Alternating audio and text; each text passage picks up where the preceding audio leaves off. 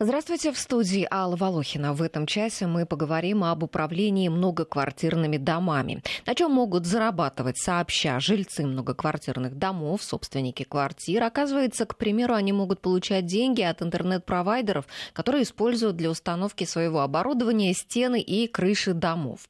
Как установить контроль над получением этих средств во благо своего дома? На чем еще можно зарабатывать? Как разобраться со своей управляющей компанией, работа которой непрозрачна? Важно. Как грамотно управлять своим домом? Все эти вопросы мы зададим гостю нашей программы Денису а, Литвинову, адвокату, управляющему партнеру Содружества земельных юристов. Денис Валерьевич, здравствуйте. Добрый день. Наших слушателей я тоже приглашаю участвовать в разговоре. Звоните нам по номеру 232-1559, код Москвы 495, смс-портал 5533, первым словом пишите «Вести». И WhatsApp и Viber для ваших бесплатных сообщений, не для звонков, плюс 7 903 170 63 63. Друзья, участвуйте в, в разговоре, задавайте свои вопросы, может быть, расскажете какие-то свои истории а, о том, как вам а, удается управлять э, там сообща своим домом, э, как, возможно, вам э, приходилось взаимодействовать с вашими управляющими компаниями и так далее.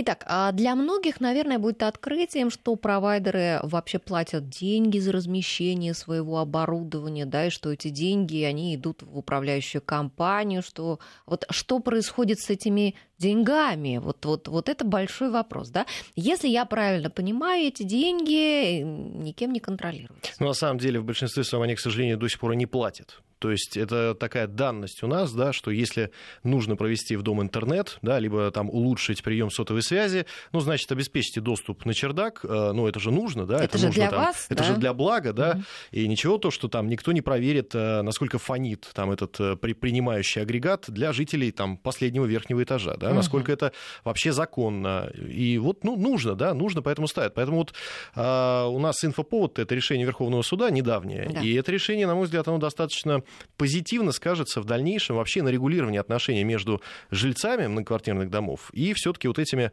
нашей там большой тройкой операторов э, мобильных, мобильной связи, да, интернетчиками и так далее. А давайте я э, процитирую сейчас российскую газету, как раз, которая стала со своим материалом для нас инфоповодом. А, в последние годы складывалась странная практика. Суды отказывали собственникам квартир в праве получать плату за размещение провайдерами оборудования в доме.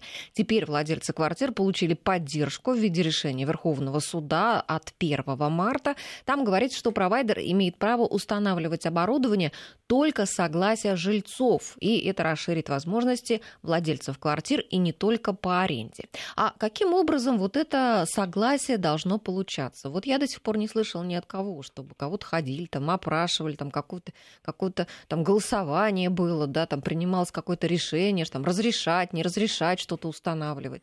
Давайте, наверное, вообще немножко расширим э, не только можно говорить о установке там, интернета или сотового оборудования, вообще установка любого оборудования, любое распоряжение общим имуществом жилого дома многоквартирного, оно происходит э, по согласию ну, если не всех, да, там разные категории, но в данном случае жилищный кодекс говорит о, о двух третях собственников всего дома, собственников помещений всего дома. Вот. А, соответственно, это согласие получается при проведении общего собрания. Общее собрание правомочно при а, участии в нем не менее 50% то есть не менее половины от э, собственников помещений. Если общее собрание неправомочно, половину вы не набираете, да, то, в общем-то, оно дальше и нелегитимно, то есть смысла в этом нет. Для больших многоквартирных домов, то есть там, где у нас иногда бывает там несколько сотен квартир, да, то есть особенно вот это многоподъездные, многоэтажные, да. в общем-то, актуальным является проведение либо вообще заочного голосования, либо так называемого очно-заочного, когда очно обсуждается некая повестка, ну, то есть даются разъяснения вообще о чем, да, а потом людям дается некое время подумать, раздаются бюллетени, и люди эти бюллетени самостоятельно заполняют там у себя дома в определенный срок и а, обязаны опустить в там, ну, какой-то ящик, допустим, для голосования. Вот а, только в том случае, если общее собрание жильцов, проводимое тем или иным там образом, принимает решение о том, что оборудование может быть установлено, там, не знаю, подвал может быть сдан в аренду подо что-то. Подо что мы позже, наверное, тоже поговорим, подо что можно, подо что нельзя. Да. А, только в этом случае это размещение, то есть такое распоряжение вообще общим имуществом, оно легитимно. У нас есть первый звонок от слушателя. Антон с нами на связи. Здравствуйте. Добрый день, здравствуйте. Слушаем вас. А, я являюсь жителем Москвы, соответственно, и при этом являюсь руководителем интернет-компании. Так. И практика показывает, что при как заочного, так и очного голосования голосование остается несостоятельным, так как участвуют максимум ну, 30-40%, не более того. То есть в вашей практике уже такой был, да, когда вы да, пытались конечно, установить оборудование, а, конечно. спросив решение жильцов? Конечно, конечно. И практика, во-первых, э, чтобы сначала понять, э, как, кто может участвовать, кто нет, во-первых, собственники только могут участвовать да. в этом голосовании, а не... Э, Жильцы просто. Не, да. Соответственно, часть, во-первых, имущества является, принадлежит городу и участвует от города, соответственно, раньше жил инспекция, сейчас, соответственно, возможно, права будут переданы другой инстанции. Антон, скажите, а вот когда вам не, не удавалось да, получить разрешение от жильцов вот по причине, что ну не собрался там, не знаю, кворум, да, как это назвать правильно? Ну, а, во-первых, если... Как вы, а, как вы выходили из этой ситуации? Уведомлять, соответственно, жильцов, то большинство не приходит, просто не, некогда, соответственно. Да. А если делать за, заочное голосование, соответственно, немногие, кто участвует в этом, и э, отправляют свою информацию о том, чтобы поучаствовать. Это понятно, Они... да. Ну, а как в результате вы выходите из ситуации? Ну, я как оператор, если могу сказать следующим образом, на сегодняшний день построен таким образом, что всем имуществом в общем все равно управляет управляющая компания, которая доверена. Если это ТСЖ, то это председатель и, естественно, э, собрание э, некоторых выбранных э, лицов – которые принимают. А если эта управляющая компания является государственная, типа ГБУ жилищник или еще кто-то, соответственно, то принимается решение с ними. То есть заключается договор и оплачивается им э, ежемесячно определенная сумма денежных средств. Понятно. На сегодняшний день mm-hmm. по Москве эта сумма в среднем где-то равняется около от 600 до 1000 рублей в месяц. Я благодарю вас, Антон. Очень ценную информацию нам Антон э, сообщил. От 600 да, до, до тысяч да, рублей, он сказал, в месяц. Ну, смотрите, во-первых... Или, или от 600 рублей. Тут... Э, От 600 рублей до 1000, не, да, в месяц. Не суть сколько, суть в том, что на самом деле то, о чем Антон сказал, это уже нарушение. Оно, к сожалению, вызвано, ну, действительно, нашей очень слабой общественной активностью наших жильцов. Ну, потому что пока это тебя не трогает, да, то есть если тебе лично интернет не нужен, ты не считаешь необходимым там тратить свое время на то, чтобы куда-то там приходить, не знаю, там в лесовой холл первого этажа или брать какие-то квитки. Мне не нужно этого, да. Тем более, если квартира сдается и проживают в ней там арендаторы, да, арендаторы вообще, если у них нет доверенности от собственника, они никаких, э, там, с точки зрения ну, возможности ну, голосования не, имеют, не да. имеют права голоса, да. Поэтому вот э, тот гибрид, который сейчас э, озвучил Антон, да, и придуманный, э, ну, скажем, так как способ э, выхода из ситуации, потому что не собрали собрание, значит, там не провели э, очередного оператора, который, может быть, нужен там не одному, там, а может быть, там 20 квартирам. Но 20 квартир все равно вот на фоне общего количества собственников это не, и не кворум, и не большинство. Да? На самом деле тут большинство две трети должно быть. Вот. Но, тем не менее, это незаконно. Это... Ну, получается, смотрите, если мы сами а, не хотим этим заниматься, да, мы к этому равнодушны, у нас нет активности, то в таком случае мы и не видим этих денег. Да, наш дом этих денег не видит. Деньги уходят напрямую в управляющую компанию. Куда управляющая компания они эти деньги расходуют, мы этого понятия не имеем. Да? Это никем не контролируется. Это должно контролироваться. Ну, то есть, опять же, вот у нас сейчас, я думаю, всю программу сегодня будут такие две параллели. Одна фактическая, то есть это реальность, когда ну, действительно не контролируется, это никому не нужно. Да? А вторая законная. С точки зрения закона управляющая компания должна отчитываться перед жильцами там, ну, ежегодно, куда идут те или иные поступления, если они есть. Э, вопрос... Все мы знаем, что да, никто не отчитывается. Да, да вопрос в том, это, как это. В редком, в редчайшем случае какая-то управляющая компания это делает. Но получается, смотрите, да, допустим, тысяча рублей в месяц за год, это 12 тысяч. В принципе, жильцы могли бы эти 12 тысяч для своего дома как-то использовать использовать с какой-то пользой, правильно? Ну, конечно. То есть 12 тысяч, в принципе, там, с точки зрения э, каких-то вложений там, в текущий ремонт, еще что-то, это, конечно, не, не бог весь какая да, сумма, но, но это что-то, менее, это какая-то да. часть, какая-то То доля. Есть здесь мы получили деньги с, э, с провайдера, с одного провайдера, Да. на минуточку, а этих провайдеров может быть Кроме множество. провайдера мы можем, в принципе, использовать, э, допустим, там крышу и фасад дома для установки рекламных конструкций, сдавать их там в пользование э, рекламодателям. Да. Это, это другие деньги, там другие согласования, конечно, более сложные, но при желании этим можно заниматься. Мы можем с соблюдением, э, опять же, установленных норм э, помещения общего пользования, в том случае, если все-таки они, ну, если возможно э, это делать, да, мы можем их сдавать кому-то. Но Да, к этому мы вернемся подробнее еще поговорим. А, Сейчас я хотела а, уйти на звонок на Алексея, э, только прежде скажу, да, то есть э, это где-нибудь так 10 провайдеров, да, еще там штучки 3, там 4 сотовых оператора. А, Если все они на вашем доме что-то установили, друзья, ну это получается много-много денег. Есть примеры, на самом деле, и в Москве есть примеры, э, правда, чаще всего небольшие дома, есть примеры небольших домов с хорошими управляющими компаниями, либо председателями ТСЖ, которые, в принципе, находятся на самоокупаемости. То есть то, что приносит им вот, э, в качестве дохода сдача общего имущества там, в пользование, в аренду и так далее, по большому счету покрывает все необходимые расходы. То есть можно покрыть расходы на капремонт, можно снизить свои коммунальные платежи. Практически сведя их в ноль. Да. Ну что ж, послушаем Алексея. Здравствуйте. Алексей, слушаем алло, вас. Алло, Мгм. здравствуйте. Здравствуйте. А, Значит, смотрите, я хотел бы сделать э, как бы, два, э, два заявления и один вопрос э, задать Денису Валерьевичу.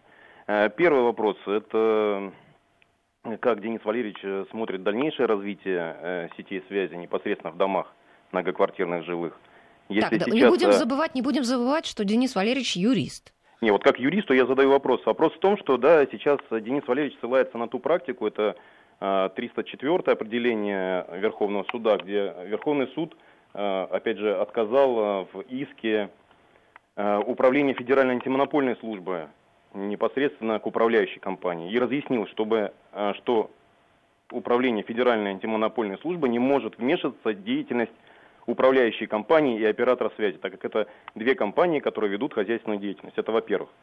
Во-вторых, э, практика показывает, что 95% э, вынесенных решений по данному вопросу за 2017 год, она в пользу операторов связи. Почему?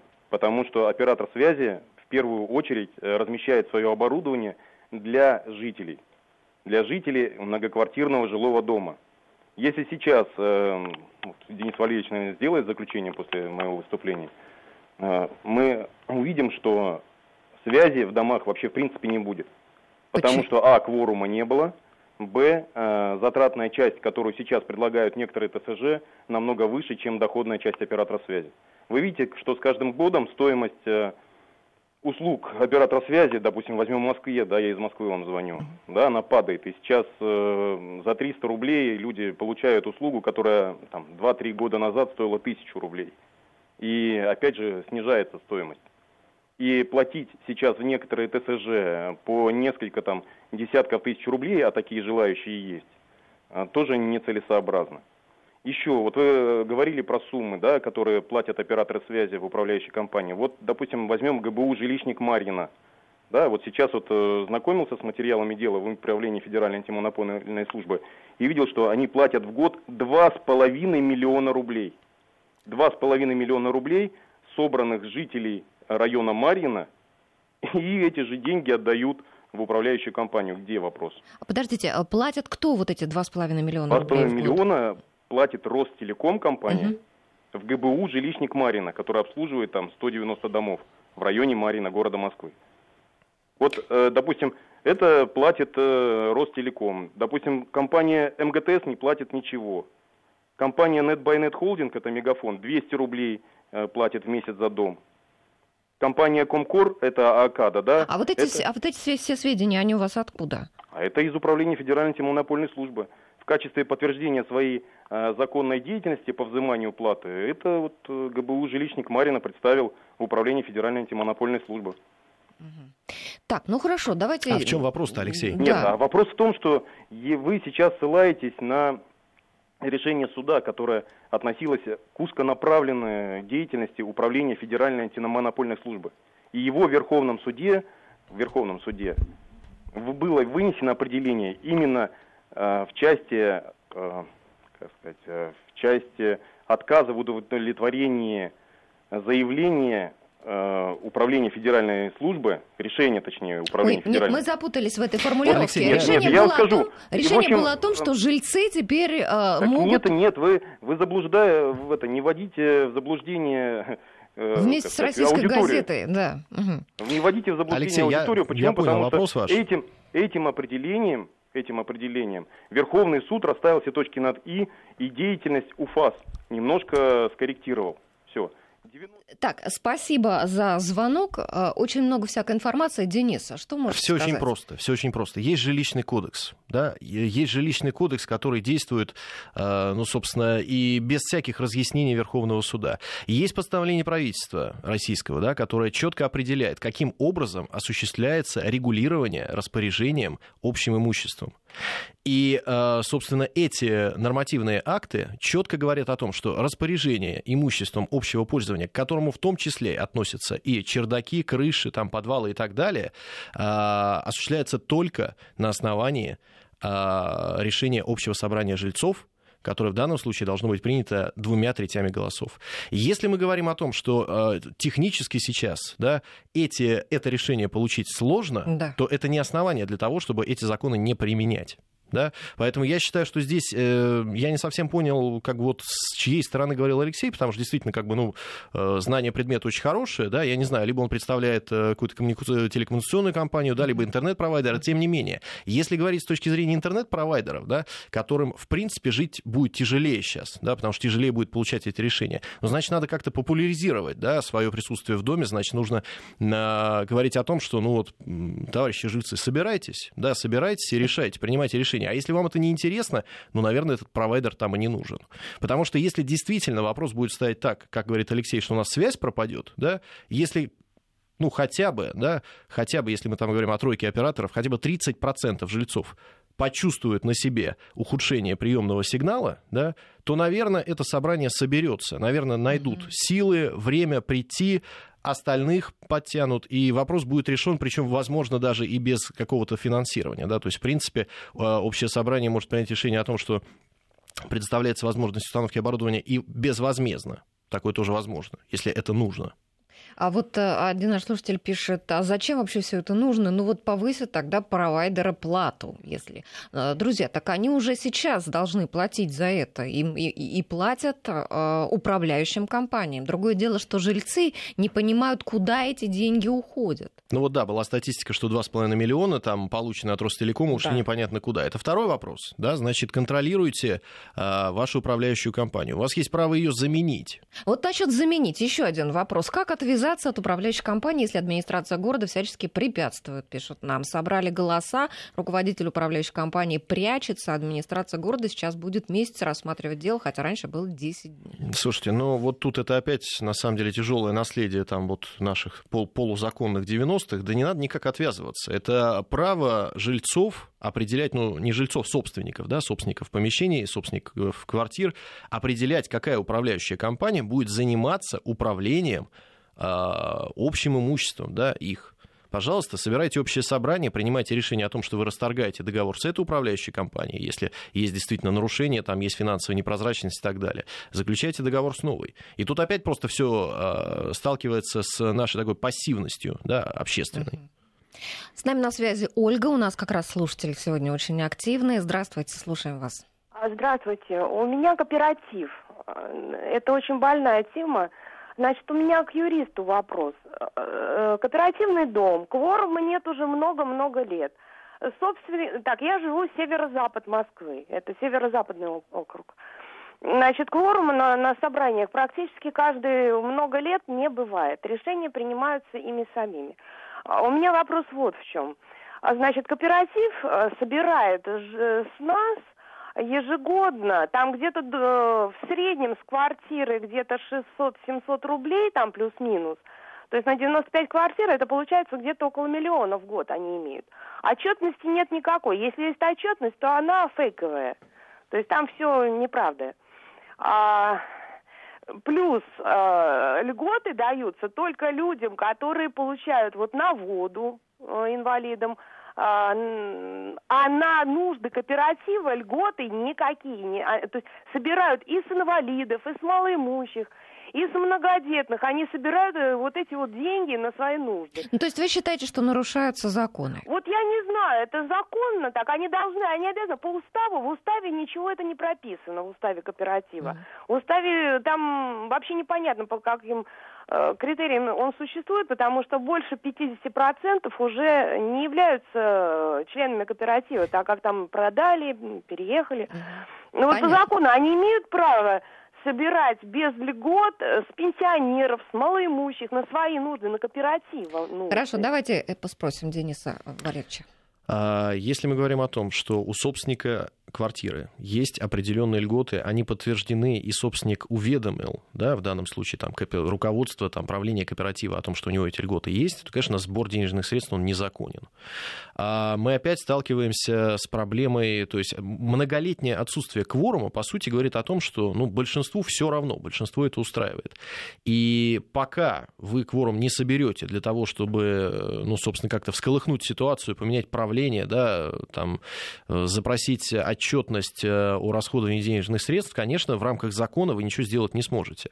С другой стороны, для того, чтобы, э, допустим, тому собственнику квартиры, чьи права нарушаются, обратиться в прокуратуру либо в суд, с точки зрения нарушения его прав, там, с заявлением э, о признании решения незаконным, да, или еще о чем-то, в общем-то, кворум и не нужен. Он может сделать это единолично. Поэтому, ну, вот выбирайте способ защиты, возможно... В принципе, можно вот собрать, да, своих там пенсионеров, там, а у кого у людей инвалидность, да, в доме, там, ну, то есть собрать подпись, группу, да. да, там, написать заявление, собрать подписи и отнести, в конце концов, действительно в прокуратуру. Ну, то знаете, на самом деле, э, действительно, это проблема для э, домов, в которых там сотни сотни и сотни квартир, она актуальная, потому что собрать кворум в таких домах действительно очень сложно. И у нас в прошлом году, в 2017-м, а, на волне вот этих вопросов с реновацией, да, которые тоже должны были решаться большинством голосов, а, был, вносился, как бы вносилось предложение с точки зрения э, уменьшения количества квартир да, до, допустим, там по, поэтажного какого-то голосования, да, то есть этаж решил, да, дальше этот голос э, в копилочку остальных. Возможно, в этом есть с точки зрения там текущей вот э, текущей ситуации с э, такими огромными жилищными комплексами, возможно, есть в этом какая-то логика.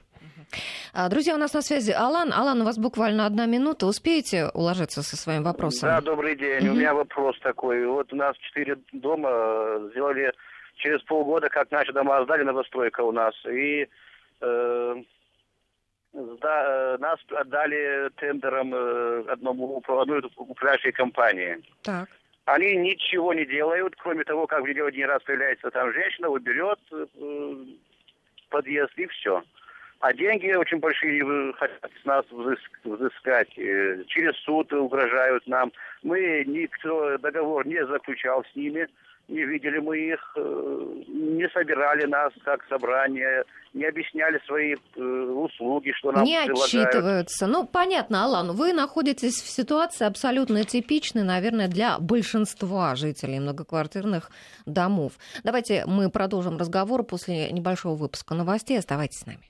Продолжаем разговор об управлении многоквартирными домами в студии Алла Волохина. И в гостях у нас адвокат, управляющий партнер Содружества земельных юристов Денис Литвинов.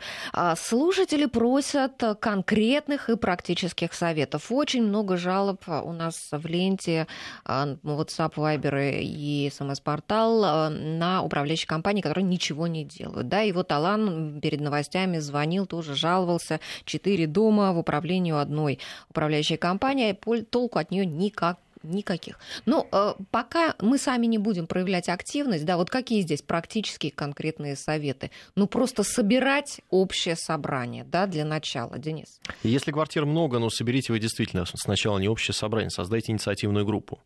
Пусть инициативная группа займется вопросами формулирования правильной повестки дня, да, правильного информирования всех. Не знаю, соберите там какой-то по подъездные сначала собрания. То есть проведите какую-то работу под лежачий камень вода не течет. Ну, то есть, если вы просто вот, э, как бы ваш крик души ограничивается звонком сейчас к нам, а дальше вы будете ходить утром на работу, плеваться на то, что, извините за выражение, там где-то не убрано, и, и на этом все, да, у вас там плохое настроение на весь день, и вы забыли об этом. Ну, так, так дальше и будет продолжаться. Да, за вас эту проблему никто не решит. А, пишут нам, а, первый этаж дом занимает крупный спортивный магазин и частная стоматология. Может ли этот факт влиять на уменьшение квартплаты для жильцов дома? Ну, масса таких домов, чего только нет. Да, курсы английского, какие-нибудь автокурсы, масса-масса всего, там, зоомагазин, там, что только, э, спортклуб, да. А, действительно, а по идее, а, аренда помещения должна приносить какие-то приличные деньги. Вот куда они идут? Можно ли жильцам э, с помощью каких-то своих действий пустить вот эту прибыль на уменьшение своих собственных счетов? Значит, здесь ключевой вопрос, а в чьей собственности находятся а, вот эти первые этажи, да? да? Потому что у нас сейчас по умолчанию а, к имуществу общего пользования, да, там, ну, кроме, понятно, лестничных пролетов, лифтов, лифтовых холлов и так далее, относятся чердачные, подвальные помещения, а вот дальше уже вопросы. Да, цокольные этажи в некоторых домах они остались в общей собственности жильцов. В некоторых, э, в некоторых домах э, они являлись э, городской собственностью, и город, собственно, их либо сейчас уже сам сдает в аренду, либо уже продал. Поэтому еще раз ключевой вопрос правовой статус вот этих э, помещений, да, в чьей собственности они находятся. Если вы понимаете, что это собственность, э, общая долевая собственность, э, соответственно, жильцов многоквартирного дома, то вы ими можете распоряжаться, опять же, на основании там, решения общего собрания, и вы можете сдавать их в аренду. Естественно, вся прибыль от этого, она идет в фонд дома, и вы распоряжаетесь этой прибылью ну, по усмотрению там, и на цели, связанные с домом. Вот. Если же вы не знаете, да, кто и кому сдает, ну, наверное, вот озадачьтесь вопросом в первую очередь, э, уточнить вопрос о том, в чьей собственности находится помещение. А как это уточнить?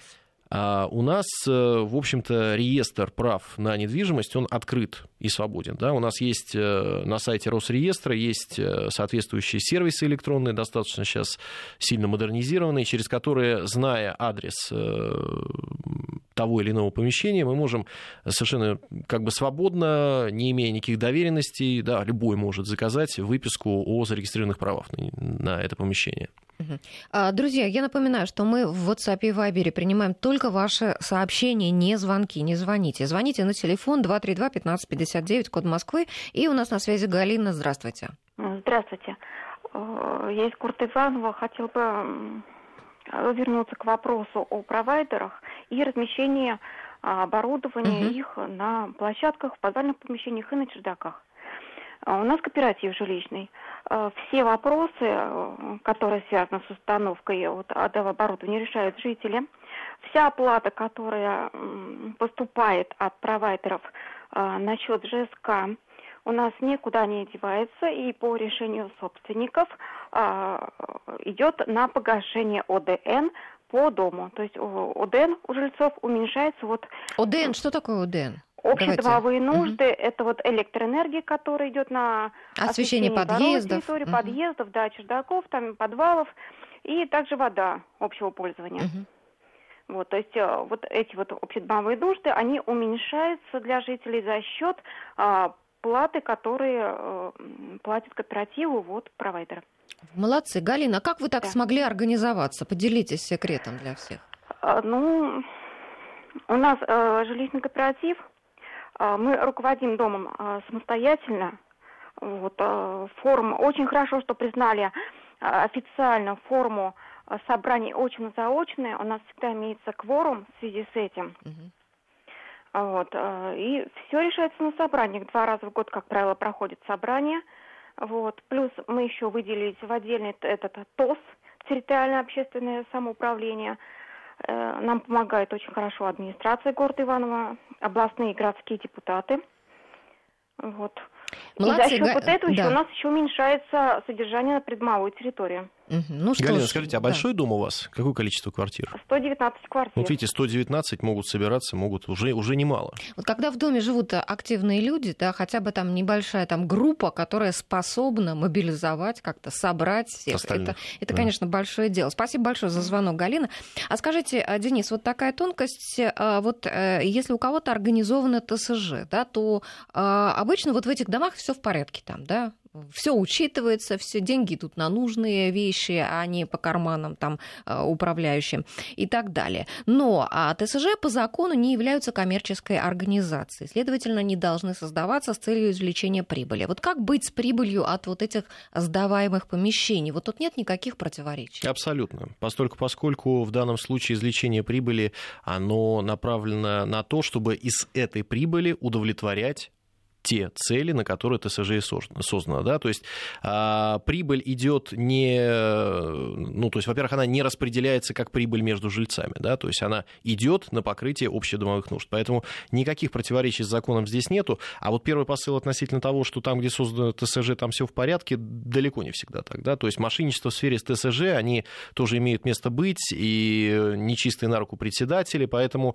ну, ТСЖ это не панацея, ТСЖ чаще всего это показатель какой-то некой первичной активности, да, то есть если люди смогли объединиться и создать ТСЖ, уже, значит, есть какой-то диалог. А, Но нужно контролировать э, деятельность и председателя ТСЖ. И председателя ТСЖ, и управляющей компании, вообще деятельность любого органа, которому вы доверяете, по сути, вот эти денежные потоки. Владимир с нами на связи. Здравствуйте. Алло, Да, слушаем вас. э, здравствуйте. Здравствуйте. Я из Санкт-Петербурга. У меня вот, э, ну, сейчас услышал, все, выключаю радио. Значит, э, по поводу контроля э, компании, ну, у нас тоже компания не отличается прозрачностью. Э, Примеров, конечно, можно приводить много, но времени мало. Скажу коротко. Например, а, даже я видел у вас «Патриот», написано «Аварийная ЖКС номер 4», э, как будто у нас болотистая непроходимая местность и так далее. Вот установка УТ, это прибор учета, э, э, как она, по-моему, это тепла. У нас 300-квартирный дом, по 100 рублей грубо с квартиры, 30 тысяч уже не один месяц собирают. То есть может ли э, человек, э, же, владелец э, квартиры, прийти и посмотреть какие-то отчетные документы, смету и так далее в эту компанию? Ли Хороший право? вопрос, кстати, Владимир, спасибо. Да, Денис. Может, несомненно может. Любые документы, которые э, заключает там управляющая компания или правление ТСЖ с внешними э, подрядчиками, поставщиками и так далее. Любая бухгалтерская отчетность – это та документация, которая должна быть доступна по запросу любого собственника любого помещения. Это ваше, это ваше право и обязанность соответствующего, ну, с другой стороны, да, либо управления ТСЖ, либо управляющей компании, либо жилищного кооператива и так далее. Так, а если управляющая компания отказывается предоставить какие-то документы, здесь как действовать?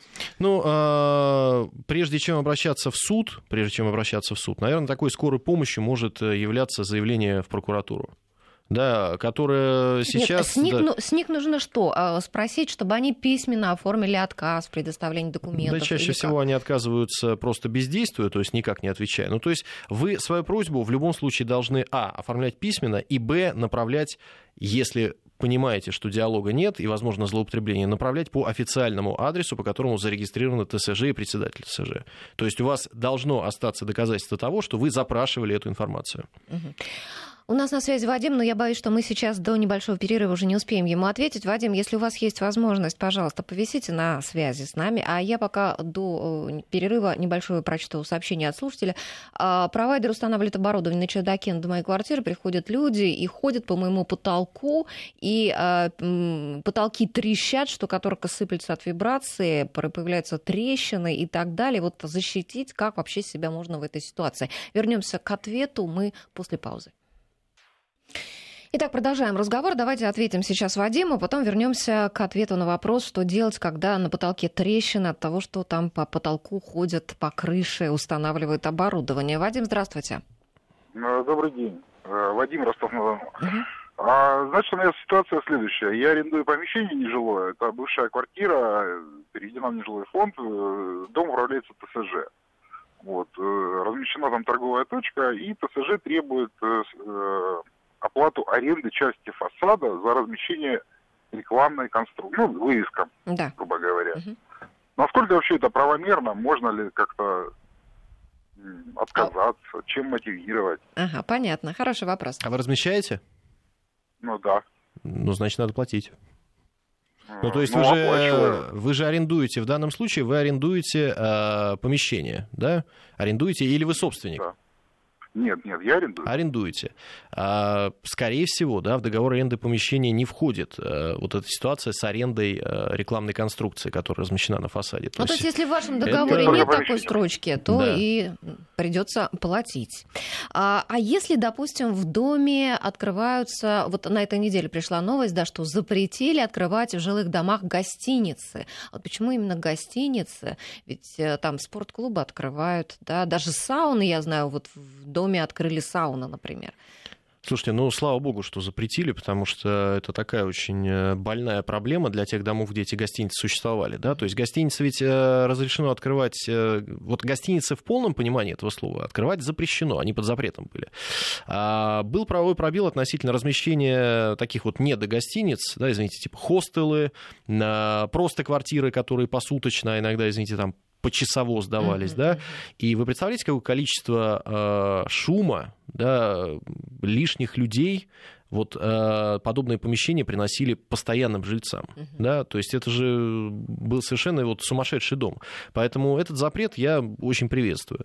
С точки зрения саун, спортивных клубов и так далее, здесь есть тоже определенные но. А размещение вот подобных, э, подобных организаций, да, оно возможно не только, вот это очень важный, кстати, вопрос, не только в случае, если на то э, общее собрание жильцов дало свое согласие, но и в случае, если это размещение не нарушает прав вообще всех жильцов, да, и плюс ко всему, э, оно не нарушает действующее законодательство. То есть, допустим, по действующему законодательству у нас есть так называемый там 54-й, по-моему, свод правил, э, который регламентирует все, что связано с точки зрения э, строительных, санитарно-эпидемиологических, противопожарных норм и правил в отношении многоквартирных домов. Вот этот свод, э, этот СП, он в частности запрещает размещение саун в Мгм. подвальных э, и, и на цокольных этажах, да? Так, то есть это что, сразу Это, это все, да. заявление? То есть это, это, пожалуйста, если это делает собственник, значит, собственнику дается предписание о нецелевом использовании. Если это делает арендатор, ну, значит, либо договор аренды признается ничтожным, если под это издавалось в аренду, да, либо арендатору предлагается, опять же, привести в соответствие. То же самое касается, кстати, и о там постоянном топоте на, на последнем этаже, да, на, да, потол- на потолке. мы заговорили жильцов. Вот э, это то же самое, да, мы можем гипотетически предположить, что большинство в доме проголосовали все-таки за то, чтобы там находилась какая-то аппаратура.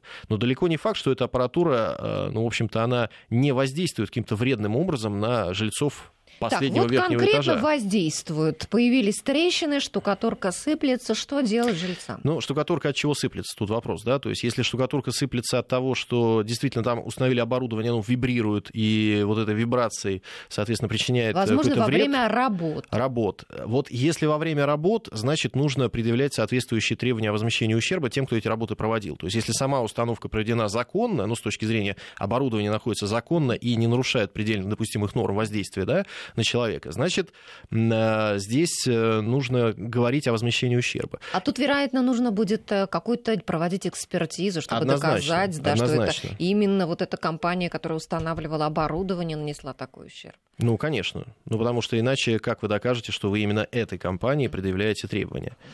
А если, например, э, в доме кто-то снимает квартиру под офис, вот нам сейчас уже Вадим звонил, да, он, например, вот там тоже снимает жилье под какой-то офис, и здесь, например, психотерапевт снимает жилье, там никакого оборудования у него нет, просто постоянно приходят люди. Скажите, вот в этой ситуации э, он, конечно, просто снимает у владельца квартиру, как э, и все остальные э, люди, которые снимают для себя жилье. А Должен ли такой человек, который снимает квартиру под офис, еще и платить вот там ТСЖ или управляющей компании какие-то деньги?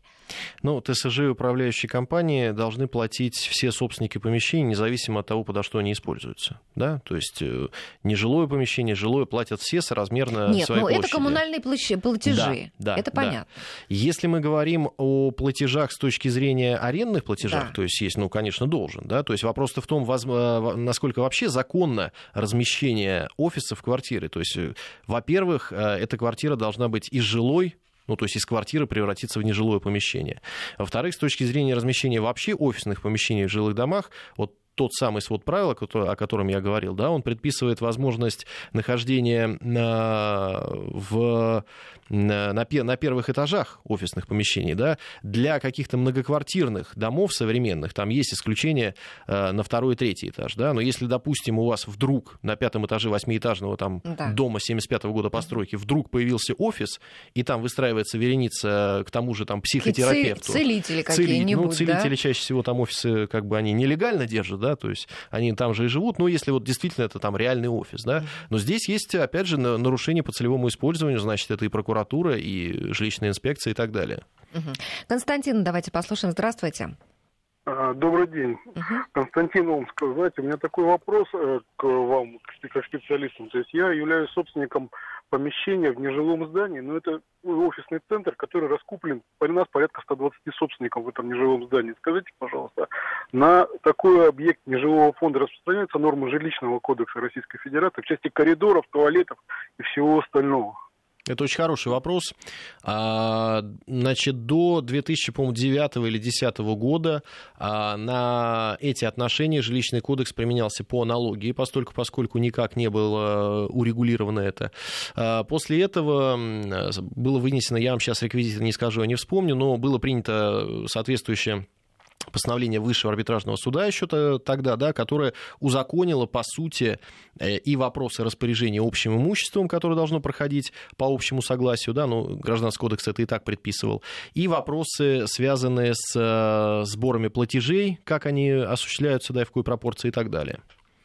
Угу. Спасибо. А, так, еще такой вот вопрос, вернее, не вопрос, а сообщение у меня. На этой неделе были сообщения о том, свежая буквально новость, что создана в Москве система жилищного самоуправления. Называется она «Электронный дом». И вот, а, наверное, тем, кто не может собрать э, кворум, не может собрать подписи со своих жильцов, там, собрание какое-то, а, вероятно, эта система может быть полезна, что она дает возможность э, там, с, с большей какой-то вероятностью собрать необходимое количество подписей. Поэтому москвичи вот могут ознакомиться а, с этой системой самоуправления, электронный дом, а, и попробовать ее применить э, к себе. А, так, э, ну, Лора, давайте еще ответим последний звонок. Лора, Лор, пожалуйста, постарайтесь а, в сжатой форме сформулировать. Здравствуйте. Здравствуйте. Мне очень жаль, что вы мне отвели буквально какие-то Уже секунды, заканчивается программа, да. Вопрос у меня очень важный и больной и не только для нашего города, я думаю, Итак, вообще приступим для всей к вопросу. страны. Это пользу... Э, дело в том, что пользуясь некоторыми, видимо, зазорами и недомолвками в жилищном законодательстве, местные администрации, ну, с нашей точки зрения, не вполне законно приватизировали помещения вспомогательные, относящиеся к общему имуществу многоквартирного дома. И вот это выясняется уже, так сказать, в процессе многолетней деятельности ТСЖ, э, что вот эти помещения, оказывается, вышли из общего имущества, и вот нам сейчас приходится судиться в арбитражном суде, ну, по крайней мере, вот за одно помещение мы э, на местном уровне уже в апелляционном суде даже прошли инстанцию, выиграли дело относительно одного помещения, но есть еще несколько помещений. У нас вот в доме 437 квартир, 10 подъездов, вполне благополучное ТСЖ.